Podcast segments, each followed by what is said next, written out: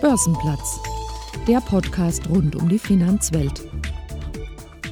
Herzlich willkommen zu einer neuen Folge dieses Podcasts. Ich bin Sven Schumann und ich spreche heute mit Hans-Joachim Reinke von Union Investment über die Zukunft der Altersvorsorge, die Bedeutung von Finanzbildung und die nachhaltige Transformation der Gesellschaft. Herzlich willkommen am Börsenplatz. Vielen Dank für die Einladung, lieber Herr Schumann. Das ist eine große Ehre, dass ich heute mit Ihnen sprechen darf. Sie sind Vorsitzender des Vorstands der Union Investment Holding AG oder kurz der Union Investment, der Fondsgesellschaft der genossenschaftlichen Finanzgruppe. In der Sprache der Finanzwelt würde man sagen, Sie sind ein Asset Manager. Was ist der Zweck Ihres Unternehmens? Der Zweck ist relativ einfach dargestellt. Unser Auftrag ist es, Vermögen zu vermehren, um somit das Vertrauen unserer Anleger zu verdienen. Das sind die Privatkunden bei uns im Hause, über 4,6 Millionen Privatkunden und 1500 institutionelle Kunden. Dabei sind wir Treuhänder für, wie gesagt, diese privaten Gelder und für die institutionellen Gelder und haben hier im Interesse der Anleger zu handeln. Wem gehört die Union Investment? Oder anders gefragt, wer ruft sie an, wenn die Geschäftszahlen nicht stimmen? Anrufe, Herr Schumann, ruft mich direkt mein Aufsichtsratsvorsitzender Dr. Riese, um Ihnen das in Zahlen, Daten und Fakten darzulegen. 83 Prozent gehören der DZ Bank, 10 Prozent gehören der R&V-Versicherung in Wiesbaden und der Rest ist bei Primärbanken äh, im Streubesitz. Wir reden hier über die genossenschaftliche Finanzgruppe. Was ist das für ein besonderes Wesen? Welche DNA hat diese Gruppe? Am besten kann man das erläutern mit dem Spruch von äh, Schulze-Delitzsch, der gesagt hat, was, allein, was einer alleine nicht schafft, das schaffen viele mit vereinten Kräften. Damit basiert unsere Gruppe und auch unsere DNA zutiefst auf dem Thema der Solidarität. Aber ich muss ergänzen, der freiwilligen Solidarität ohne staatliche Vorgabe. Es geht um gegenseitige Unterstützung und das macht diesen Verbund so äh, außerordentlich stark bei allen strukturellen Herausforderungen, die wir haben. Bezogen auf das äh, Publikumsvermögen gehört die Union Investment zu den großen Playern im Asset Management in Deutschland. Ich glaube, sie sind auf Platz zwei. Wie kommt man in so eine Liga? Das ist relativ einfach. Wir haben die Ehre, und ich darf das sehr demütig sagen, mit 840 Volks- und Raiffeisenbanken exklusiv auf der Privatkundenseite zusammenzuarbeiten. Ähm, und das wird noch ergänzt über 1500 äh, institutionelle Kunden, von denen auch viele, wie gesagt, im Depot A äh, der Genossen mit dabei engagiert sind. Und äh, das ist, glaube ich, der erste Punkt, was uns so stark macht. Das ist eine sehr exklusive Partnerschaft und darauf sind wir sehr stolz. Das Zweite ist, glaube ich, dass wir über die Jahre uns im äh, Portfolio-Management-Prozess verbessert haben und, glaube ich, eine sehr, sehr starke Performance haben. Und das wird nochmal abgerundet über einen sehr erstklassigen Service. Wir sind sehr, sehr stolz und das ist für uns auch immer so der Gradmesser, Herr Schumann, dass wir bei Kapital 5 Sterne, welcher insbesondere ja den Service bewertet, die Produktpalette und auch die Performance zum 18. Mal hintereinander Kapital 5 Sterne bekommen haben. Das hat in Deutschland niemand geschafft. Am Finanzplatz hört man, dass die Union Investment auch ein sehr beliebter Arbeitgeber ist. Ähm, woran liegt das? Das liegt daran, dass wir eine einzigartige DNA haben und eine sehr eingeschworene äh, Gemeinschaft sind. An harten Zahlen abzulesen, habe ich die Ehre, mit 3200 Kollegen ungefähr und Kolleginnen zusammenarbeiten zu dürfen, lieber Schumann. Wir haben eine Fluktuation von drei Prozent die ist nur noch in Nordkorea geringer. Äh, die Menschen, die für uns arbeiten, und das macht mich sehr, sehr stolz, arbeiten im Schnitt zehn Jahre, Führungskräfte im Schnitt 13 Jahre. Und wir hatten im letzten Jahr über 13.000 Bewerbungen von Menschen, die initiativ bei uns arbeiten wollten. Da können Sie wirklich stolz drauf sein. Das bin ich auch, das muss man sagen. Äh, und ich habe in meinem Leben zwei Familien, Herr Schumann, ohne sozialromantisch zu werden. Die eine sitzt zu Hause und die andere ist die Union. Und das macht, glaube ich, dieses Unternehmen aus. Und diese 3200 Mitarbeiter sind die Botschafter für dieses Unternehmen und eine bessere Werbung gibt es nicht. Bei der Union Investment nennt den Hans-Joachim eigentlich jeder Aki. Klingt ein bisschen mehr nach Fußballplatz als nach Bank. Ich habe mir sagen lassen, Sie haben den in unserer Branche so üblichen Dresscode irgendwann mal in den Aktenvernichter gesteckt und begrüßen Ihre Gäste auch ganz gerne mal sportlich im Sneaker. Welche Bedeutung hat Sport in Ihrem Leben? Eine große. Ich bin der letzte von drei Brüdern und musste mich immer als Jüngster durchsetzen. Äh, und das habe ich natürlich auch durch den Sport getan. Meine Leidenschaft war das Wasserballspielen und Sie wissen, das ist ein sehr harter Sport. Und da habe ich mir auch einige Dinge von mitgenommen. Es ist in Anführungsstrichen eine gesunde Härte, aber eine Fairness und es ist ein sehr, sehr ehrlicher Sport. Und das sind auch äh, Aspekte, die ich versuche ins Berufsleben mitzunehmen. Äh, wie gesagt, Aki stimmt, das ist mein Vorname. Nur vier Menschen haben mich jemals Hans-Joachim genannt.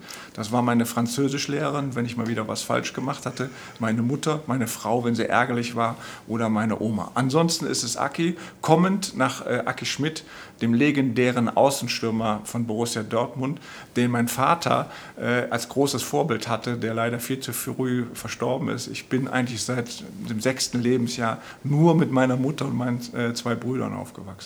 Borussia Dortmund, gutes Stichwort. Sie sind, glaube ich, Fan der Fohlenelf und Sie sagten mal die wahre Borussia. Ja. Das ist richtig.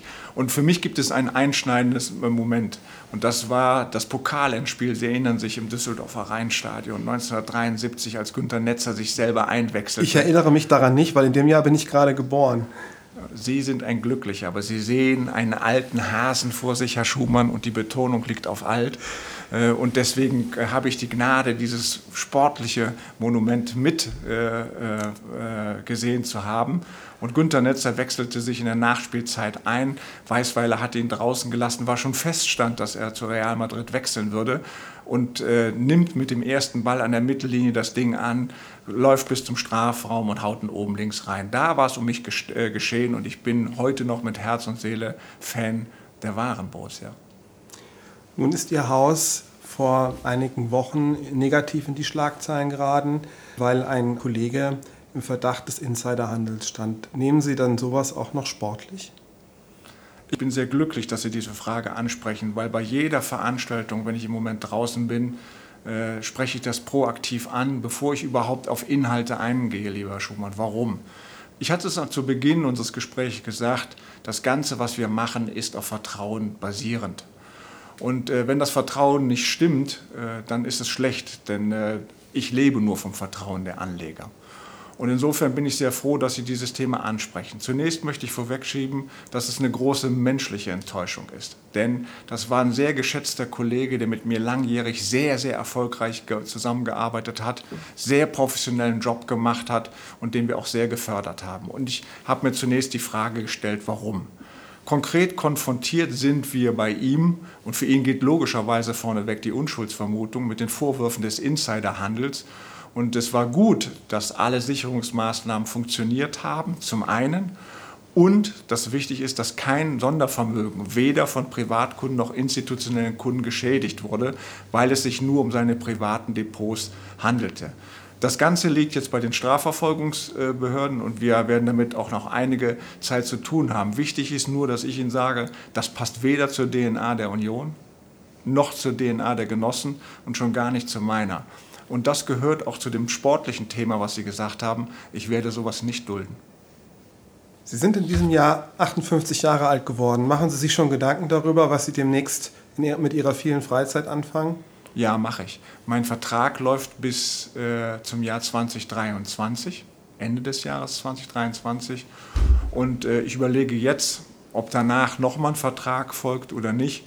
Und äh, das tue ich mal natürlich mit meiner zweiten Familie zu Hause, äh, meiner Frau und meinen zwei Töchtern. Und äh, da wird man sich im nächsten Jahr entscheiden.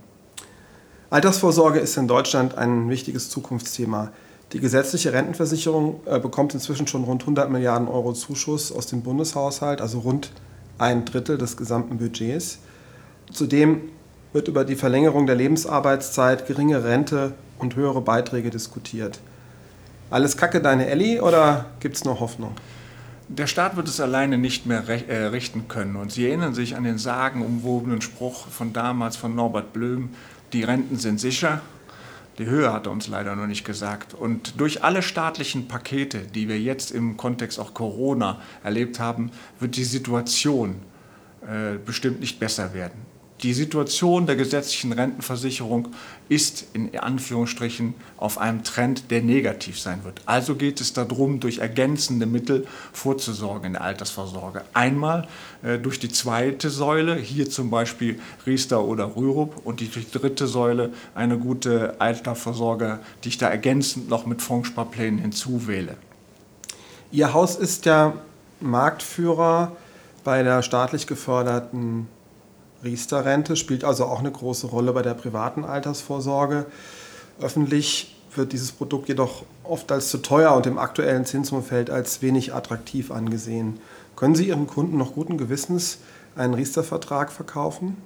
Das kann ich sehr wohl, äh, weil dieses Jahr waren es schon 21.000 neue Kunden, aber vielleicht äh, zur Vergangenheit. Sie wissen, Riester und Rürup und eigentlich sind diese namensgebenden Themen auch immer schwierig, weil da auch eine Belastung mit zusammenhängt. Wir haben 1,9 Millionen Kunden, die bei uns insgesamt 21 Milliarden Gelder äh, uns anvertraut haben.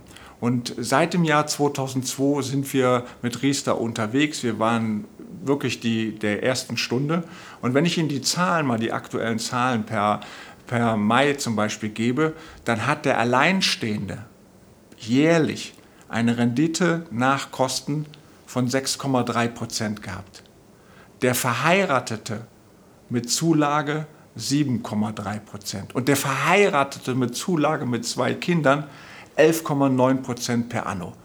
Deswegen kann ich dieses Bashing von Presse und von Politik nicht nachvollziehen. 36 Millionen Förderberechtigte haben wir und 18 Millionen machen es. Das sind Menschen, die sich zu der gesetzlichen Altersversorgung niemals mit diesem Thema beschäftigt hätten. Und ich glaube, das ist ein Erfolg. Dann kommt oft das Argument, Herr Schumann, ja, es trifft aber die Falschen. 60 Prozent der 1,9 Millionen Kunden, die wir betreuen dürfen, haben ein zu versteuerndes Einkommen von unter 30.000 Euro. Und ich glaube, das trifft damit im positiven Sinn genau die richtigen. Wo kommt die Rendite her? Ist das eine Sache, die bezogen auf das letzte Jahr äh, eine einmalige äh, Angelegenheit ist? Oder ähm, ist es ein Dauerzustand bei der Riester-Rente? Weil in der Öffentlichkeit wird es immer so dargestellt, dass die Anforderung ähm, an diese Verträge, die ist, das in Anleihen angelegt wird, die ja heute eigentlich gar keine Rendite mehr bringen. Nun gut, bei uns ist die Altersvorsorge im Wesentlichen aktienbasiert und wir managen ja jeden der 1,9 äh, Millionen Kunden individuell gemäß äh, seiner Laufzeit, die er in diesen Verträgen hat. Natürlich kommt das Thema im Moment in der Diskussion, in der Diskussion aber Stand heute nach vorne, äh, dass es schwierig wird, die Garantien, die wir im Moment noch auf der Riester-Rente haben, zu erwirtschaften. Sie und ich, wir sind groß geworden mit dem achten Weltwunder, dem Zinseszinseffekt. Und Sie wissen, in den 60er, 70er, 80er und 90er hat man zehn Jahre für die Kapitalverdopplung gebraucht. Das Thema ist nur heute anders. Wir haben heute Morgen die zehnjährige Bundesanleihe gesehen bei minus 0,51 Prozent. Wir haben die 20-jährige Bundesanleihe gesehen bei minus 0,26 Prozent. Wir haben die 30-jährige Bundesanleihe gesehen bei minus 0,07. Und vor diesem Hintergrund muss man natürlich auch über eine Evolution oder eine Novellierung nachdenken. Da haben wir auch dem Gesetzgeber äh, Vorschläge zu gemacht.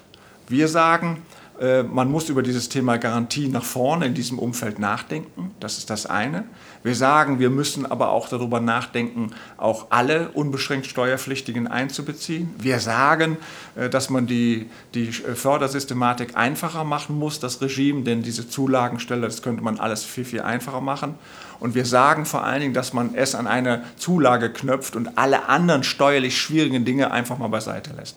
Aktuell nimmt man wahr, dass ähm, Fondssparpläne äh, eine, einen starken Zulauf erfahren, sowohl in den aktiven als auch in den passiv gemanagten Fonds.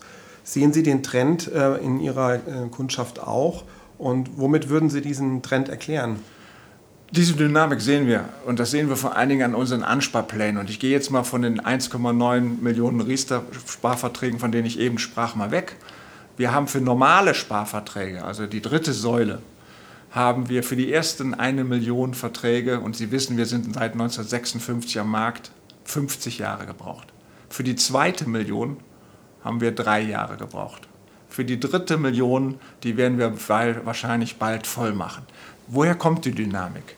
Die Menschen machen sich darüber Gedanken, dass es durch das Regime des Niedrig- oder jetzt des Negativzinseffektes ein Umdenken stattfinden muss. Und darüber sprechen wir mit Ihnen. Wir sitzen der reichsten Bevölkerung gegenüber, der wir jemals gegenüber gesessen haben, mit 6,5 Billionen. Aber über 85 Prozent sind in Geldmarkt oder in Rententiteln angelegt. Und vor diesem Thema, konfrontiert mit der Situation, dass der Zinseszinseffekt tot ist, denkt man über andere Themen nach. Und da ist der Ansparplan natürlich ein probates Mittel, denn er verpflichtet einen zu gar nichts. Sie können ihn immer ansparen, Sie können das auch stoppen, aber Sie profitieren halt vom Cost-Average-Effekt und das ist, glaube ich, mal eine sehr, sehr gute Geschichte.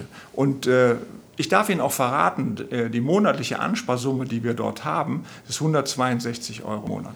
Das macht ja Hoffnung, dass die äh, Aktienmuffel äh, in Deutschland vielleicht doch noch ein Volk von Aktionären werden.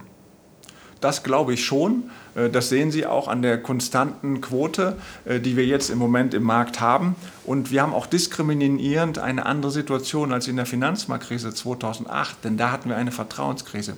Wir haben keine Vertrauenskrise. Die Menschen sparen gleich viel, sogar mehr. Auch abzulesen natürlich an der Sparquote, die konstant ist. Wir sprachen schon über aktiv und passiv gemanagte Fonds. Die Union Investment ist großer Anbieter von aktiv gemanagten Fonds. Wie sieht es aus mit den passiv gemanagten, also den sogenannten Exchange Traded Funds? Das ist eine sehr interessante Frage und Sie würden natürlich von einem fundamentalen aktiven Asset Manager jetzt äh, vehement erwarten, dass ich gegen ETFs rede, tue ich aber gar nicht. Ich muss nur glaubwürdig sein mit dem, was ich tue. Und äh, wir sind fundamentaler aktiver Asset Manager, der an den Mehrwert von aktivem Asset Management glaubt, erstens. Und zweitens, wir stehen nicht glaubwürdig für passives Asset Management, nämlich ETFs. Und niemand auf der Welt hätte auf uns gewartet. Deswegen eine vielschichtige Antwort. Die erste Antwort ist, ähm, wir stehen in der Glaubwürdigkeit nicht dafür. Die zweite, niemand hat auf uns der Welt, auf der Welt gewartet. Und das sind auch margenarme Produkte, wo sie Volumina von über 100 Milliarden brauchen in der Verwaltung, damit sich das überhaupt rechnet. Der wichtigste Punkt ist aber für mich eigentlich, lieber Schumann, folgendes. Die Themen, über die wir gleich noch sprechen werden, wie zum Beispiel das Thema Nachhaltigkeit, die werden dafür sorgen, dass aktives Asset Management noch einen viel größeren Zulauf haben wird, denn Nachhaltigkeit können Sie mit passivem Investment nicht beantworten. Die Union Investment hat sich in den vergangenen Jahren sehr stark für den besseren Zugang zur Finanzbildung eingesetzt. Warum ist Ihnen persönlich das Thema so wichtig und was machen Sie, um die Finanzbildung in der Bevölkerung zu verbessern? Nun, wir sprechen oft, Herr Leber Schumann, über Megatrends wie Digitalisierung, wie Demografie und Urbanisierung. Und mir kommt leider manchmal dieses Thema Finanzbildung dort zu kurz. Worum geht es mir bei dem Thema Finanzbildung? Es geht mir um Wohlstandswahrung und natürlich auch um Verbraucherschutz. Wichtig ist, äh, wenn ich eine Bildung habe, dann kann ich eigenverantwortlich Entscheidungen treffen. Aber nur, wenn ich diese äh, Entscheidungshoheit habe, dann kann ich halt tragfähige und zukunftssichernde Entscheidungen fällen. Und vor diesem Hintergrund ist mir wichtig, dass wir den Menschen Wissen vermitteln. Und Sie wissen, dieses Thema Finanzbildung ist nicht sexy, wir sagen immer, dass das Thema Finanzwissen so ein bisschen ist wie der Zahnarztbesuch und Sie wissen wahrscheinlich, wie ich mich fühle manchmal auf dem Zahnarztstuhl. Und insofern müssen wir das in einer leicht verdaulichen Form äh, den Menschen rüberbringen. Wir tun das mit eigenen Projekten. Wir haben zum Beispiel ein Projekt, was sich nennt Money Coaster. Und Money Coaster ist ein von uns entwickeltes Angebot zur finanziellen Bildung, wo wir an Schulen auftreten, aber wir nicht selber, sondern die Beraterin der Berater der Volks- und Raiffeisenbanken in den Klassenstufen 8 bis 11 mit folgenden Themen. Einmal, wie manage, manage ich mein Geld? Zweitens, richtig sparen ohne Zinsen. Und drittens, äh, das ist auch ganz interessant ist, sicheres digitales Bezahlen. Und ohne, was natürlich jetzt immer der Vorwurf sein könnte, irgendwelche konkreten Produktempfehlungen, weil das steht absolut im Hintergrund. Das ist das, was wir nicht wollen. Das ist, wäre jetzt direkt meine nächste Frage gewesen, denn Unternehmen oder Lehrmaterialien von Unternehmen sind im Schulbetrieb ja nicht wirklich gerne gesehen. Da ist immer der Vorwurf, manchmal auch zu Recht, ähm, dass da Marketing äh, mitschwingt. Ja. Wäre es nicht besser, wenn ähm, das Thema ökonomische Bildung, von der die Finanzbildung eine Teildisziplin ist, eine ähm, Verankerung in allen Lehrplänen in Deutschland finden würde? Ja, absolut. Und Sie, Sie müssen wissen, wir reden auch mit den Landesregierungen, das ist ja im föderalen System der Bundesrepublik Deutschland immer ein Landesthema, aber das ist manchmal wirklich äh, ein schwieriges Brot geschehen, was wir haben. Es ist kein Brot- und Buttergeschäft. Äh, wir, wir müssen dort viele, viele Türe, Klinken in die Hand nehmen und es ist sehr, sehr zäh. Deswegen haben wir gesagt, und ansonsten wäre ja auch der Vorwurf an uns, ja, tut doch mal selber was, dass wir mit solchen Projekten mal einfach vorangehen. Wir tun das nicht alleine, sondern wir tun das gemeinsam mit dem Bundesverband der Investmentgesellschaften, mit dem BVI, der uns an dieser Stelle wie alle anderen Gesellschaften auch sehr, sehr stark unterstützt. Wenn ich eine Altersvorsorge brauche, reicht es doch eigentlich aus, in, ein, in eine äh, Bankfiliale zu gehen und dort mit dem Berater über das Thema zu sprechen. Warum ist Finanzbildung dennoch wichtig? Weil ich glaube, Sie brauchen eine Grundlage an Wissen, äh, um in Anführungsstrichen eher auf Augenhöhe mit dem Berater sprechen zu können. Die Berater, die Sie vorfinden in den Volks- und Raiffeisenbanken, werden fair mit ihnen umgehen, weil sie an einer langfristigen Kundenbeziehung interessiert sind. Weil anders als viele anderen waren die gestern da, heute und auch morgen. Das ist ja meistens sehr ländlich auch äh, organisiert und man hat da die Gefahr, dass man sich im Leben mehrmals über die Füße läuft. Deswegen werden es immer langfristige getragene Entscheidungen sein. Aber äh, ich glaube, ein Finanzwissen ist als Basis trotzdem sehr, sehr wichtig, damit man auf Augenhöhe miteinander sprechen kann. Und das äh, betrifft ja nicht nur Schüler, sondern geht ja durch alle Altersstufen durch. Ja, das ist vollkommen richtig. Und Sie wissen, wenn über Finanzen gesprochen wird, äh, ist oft der Fall, dass in Familien. Äh, genau, da ist aber auch Halbwissen oft vorhanden. Und Sie wissen, Halbwissen plus Halbwissen ist kein Ganzwissen. Als einer der großen Asset Manager in Deutschland haben Sie eine besondere Verantwortung bei der Transformation der Gesellschaft hin zu mehr Nachhaltigkeit. Statt kurzfristiger Gewinnmaximierung zulasten kommender Generationen geht es dabei um langfristige Wertentwicklung. Wie gehen Sie mit dieser Verantwortung um? Nachhaltigkeit ist ein Megathema. Vielleicht äh, vier Wochen auf dem Hype des Lockdowns mal so ein bisschen in den Schlagzeilen nach hinten getreten, aber das ist das Megathema der Zukunft. Wir sind auch sehr glaubwürdig, weil es mit in unserer DNA verankert ist, denn wir machen das seit über 30 Jahren. Seit über 30 Jahren. Und äh, wir sind eigentlich dazu im positiven Sinne schon mal getrieben worden durch Kirchenbanken, die meistens genossenschaftlich organisiert sind, egal ob protestantisch oder katholisch, die von uns verlangt haben, uns mit dem Thema auseinanderzusetzen und Produkte und Dienstleistungen anzubieten. Nachhaltigkeit ist in unserer DNA. Wir tun das sehr, sehr erfolgreich. Äh, wir verwahren von den 370 Milliarden Euro, die wir heute Morgen haben, über 53 Milliarden bei dem Thema Nachhaltigkeit. Wir tun das mit einem enormen Einsatz an Personal, denn dahinter stehen 15 Analysten und 59 Fondsmanager. Nachhaltigkeit ist integraler Bestandteil unseres äh, äh, Asset Management. Wir machen das auch sehr glaubwürdig als aktiver äh, Aktionär. Wir führen jährlich 4000 Unternehmensgespräche, 500 allein zu dem Thema Nachhaltigkeit. Es gewinnt immer mehr an Bedeutung. Wir treten damit auf Hauptversammlungen auf und vor allen Dingen haben wir keinen statischen Ansatz, sondern wollen die Unternehmen im Transformationsprozess zu mehr Nachhaltigkeit begleiten. Die äh, Kriterien für nachhaltige Investments gehen über die Themenfelder Umwelt, Soziales und gute Unternehmensführung. Auf den ersten Blick ähm, einfache Kriterien, die aber in, im Detail durchaus auch sehr schwammig sein können. Woran orientieren Sie sich, wenn Sie äh, über nachhaltige Investments nachdenken? Mit dieser Aussage liegen Sie absolut richtig, denn das ist eines der schwammigsten Themen überhaupt. Äh, natürlich könnte ich Ihnen jetzt sagen, dass wir uns an führenden nationalen und internationalen Standards orientieren. Das tun wir. Aber ich möchte es Ihnen natürlich auch konkret sagen. Wir orientieren uns an den Wohlverhaltensregelungen des Bundesverbandes der Investmentgesellschaften BVI, dem deutschen Corporate Governance Codex sowie anerkannten Normen wie den Principle for Responsible Investment, den UN Global Compact und den Zielen der Vereinten Nationen. Und ich glaube, das ist schon sehr, sehr breit. Das haben wir sehr früh schon gemacht. Und äh, im Wesentlichen äh, sind hier vor allen Dingen Ausschlusskriterien und die Berücksichtigung von Nachhaltigkeitsziffern auch noch zu nennen in sogenannten ESG-Scorings. Gerade das Thema gute Unternehmensführung ist ja durch den jüngsten Skandal rund um Wirecard sehr stark ins Gerede gekommen. Wie stellen Sie sicher, dass in den Unternehmen, in die Sie investieren, die gängigen Corporate Governance Standards und Ihre Nachhaltigkeitskriterien eingehalten werden? Wirecard ist ein sehr interessanter Fall, lieber Herr Schumann, denn Sie wissen, wir waren auch mit rund 500 Millionen investiert. Gegen kriminelle Energie sind sie aber nicht gefeit. Und es gibt genug Menschen, die auf der Tribüne sitzen und sagen, das hätte man alles wissen können. Und ich will Ihnen dazu mal aus unserer Sicht ein paar Eckdaten geben. Wir waren von Wirecard überzeugt, äh, weil sie ein gutes Geschäftsmodell haben. Und sie wissen nach all dem, was passiert ist, das Geschäftsmodell wird auch nicht in Frage gestellt. Wir waren davon überzeugt, weil wir testierte Jahresabschlüsse haben und an die haben wir zu glauben. Wir waren davon überzeugt, weil wir auch nach den Sonderermittlungen der Financial Times ein Wirtschaftsgutachten gesehen haben, was diese Aussagen entkräftigt hat.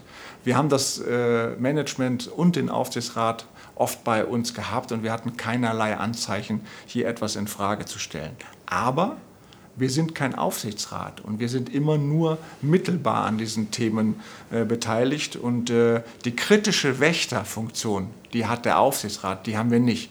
Das heißt, nach bestem Gewissen und Gewissen haben wir das gemacht, was wir als richtig erachtet haben und hatten auch noch Glück, manchmal gehört, wie vorhin erwähnt, schon mal Glück dazu, Herr Schumann, dass wir früh genug draußen waren.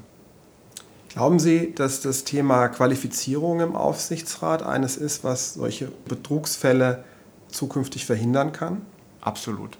Ich glaube, dass dem Aufsichtsrat gerade in diesen komplexen Zeiten, und wir hatten über die strukturellen Herausforderungen gesprochen, eine viel größere Bedeutung beikommt. Und die Aufqualifizierung, äh, und das merken wir auch im genossenschaftlichen Bereich der Aufsichtsräte, wird eine große Rolle spielen müssen. Altersvorsorge, Finanzbildung und die Transformation der Gesellschaft sind Themen, mit denen Sie mit Ihren Kollegen bei der Union Investment die Zukunft mitgestalten. Wenn Sie zum Schluss noch einen Blick in die Glaskugel werfen, wo stehen wir in drei Jahren?